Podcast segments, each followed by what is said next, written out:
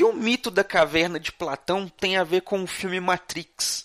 O que as parábolas de Jesus da Bíblia têm a ver com os livros do Augusto Cury? O que, que as histórias que os nossos pais nos contavam quando éramos crianças têm a ver com o folclore do Brasil? Aqui você pode.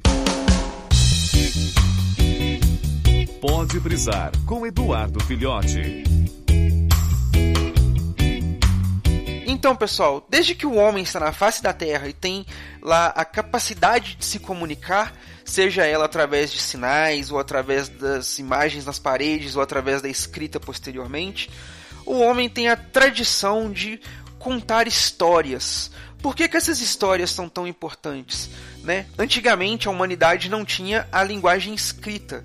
Né? Então existia uma tradição de contar histórias oralmente que é para alertar as outras pessoas da tribo que o homem era nômade, para contar aquelas pessoas da tribo o que estava acontecendo, por que, que tal lugar é perigoso, por que, que tal animal deve ser caçado, como cultivar o alimento, por que procurar o abrigo, de onde é, o que é aquelas, aqueles pontos luminosos no céu, tudo tinha uma explicação, essas explicações são contadas na forma de histórias. E a história é parte presente da humanidade até os dias de hoje.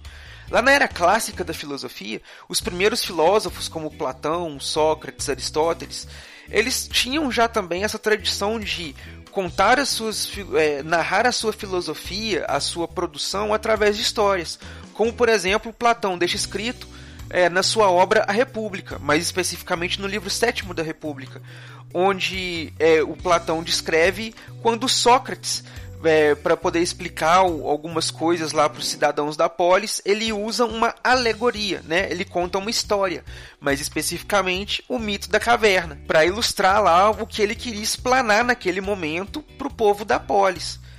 E o que isso tem a ver com os filmes de hoje, com as séries, com os quadrinhos, com os desenhos? É a mesma tradição, a mesma arte de contar histórias, apenas são histórias contadas de formas diferentes. Mas se a gente for parar para analisar, é, por exemplo, o filme, a trilogia Matrix, a série Matrix, ela é uma forma moderna de você contar o mesmo mito da caverna que o Sócrates narra para os cidadãos da polis lá na Grécia Antiga né? Para você descrever uma concepção da realidade, do que é real, do que é o imaginário. Né? Ele usa esse mito naquela época para descrever isso, e o filme faz isso modernamente para descrever para nós o que é o mundo real e o que é um mundo fictício, um mundo digital, né? um mundo artificial e imaginário. A mesma coisa acontece com a gente pegar, por exemplo, quando Jesus é, segundo as histórias da Bíblia, Jesus pregava para as pessoas através de parábolas. Então ele contava várias histórias para poder ilustrar os pontos de vista que ele queria dizer: a compaixão, as bem-aventuranças, é, o, o amar ao próximo. Ele explica tudo isso através de histórias. É a mesma coisa, por exemplo, que faz o, o escritor Augusto Cury nos seus livros. É, no seu livro O Vendedor de Sonhos, o Augusto Cury tem esse personagem, o Vendedor de Sonhos, que também utiliza de muitas parábolas, muitas histórias para poder agregar pessoas junto de si e transformar as pessoas em vendedores de sonhos, em distribuir felicidade para as pessoas e fazer praticamente o que Jesus fazia. Em muitos pontos até, o personagem vendedor de sonhos tem uma dialética muito semelhante à que Jesus utiliza nas suas parábolas. Da mesma forma que, os, é, na época, os irmãos Wachowski fizeram com o Matrix. Tem uma dialética dentro de alguns pontos ali do, do, do filme que se assemelha à dialética que o Sócrates utilizou no, quando ele estava contando a história do mito da caverna. E muita coisa também acontece quando a gente pega, por exemplo, um filme.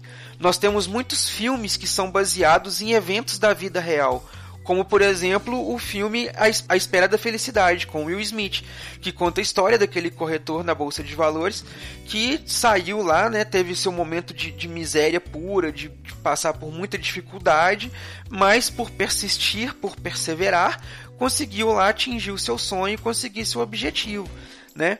Então, da mesma forma que a gente, que os nossos pais nos contam os feitos de alguém da família, de algum conhecido, ou de alguma pessoa real que viveu, nós temos aí a mídia dos filmes, dos livros, tal que também nos contam essas histórias. A grande questão é, desde o surgimento da humanidade até os dias de hoje, um homem é um grande contador de histórias. A única coisa que mudou em todo esse tempo foram os veículos das quais essas histórias são contadas. E aí, curtiu a brisa de hoje? Então, nos vemos na próxima brisa. Tchau!